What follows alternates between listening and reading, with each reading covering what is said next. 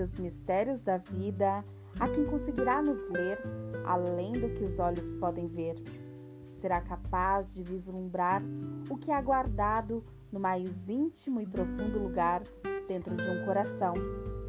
E mesmo não tendo a oportunidade de saber exatamente como é o estereótipo humano, sentirá o impacto de conversas sobre a vida cotidiana de ambos.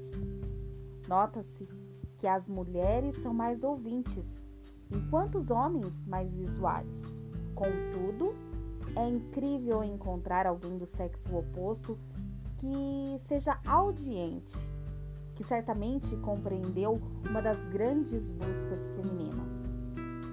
Em pleno século XXI, encontrar quem consegue nos ver como realmente somos é como encontrar uma agulha em um celeiro cheio de quinquilharias.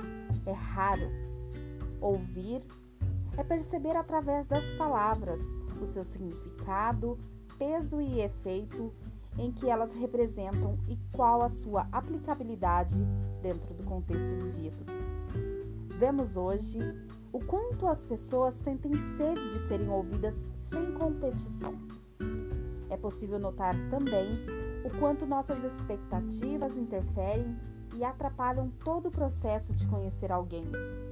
E dentro de todo esse contexto, a pergunta que não quero calar é: neste mundo tão cheio de informações, tão cheio de pessoas sedentas por fala, nós de fato ouvimos para compreender ou ouvimos para responder?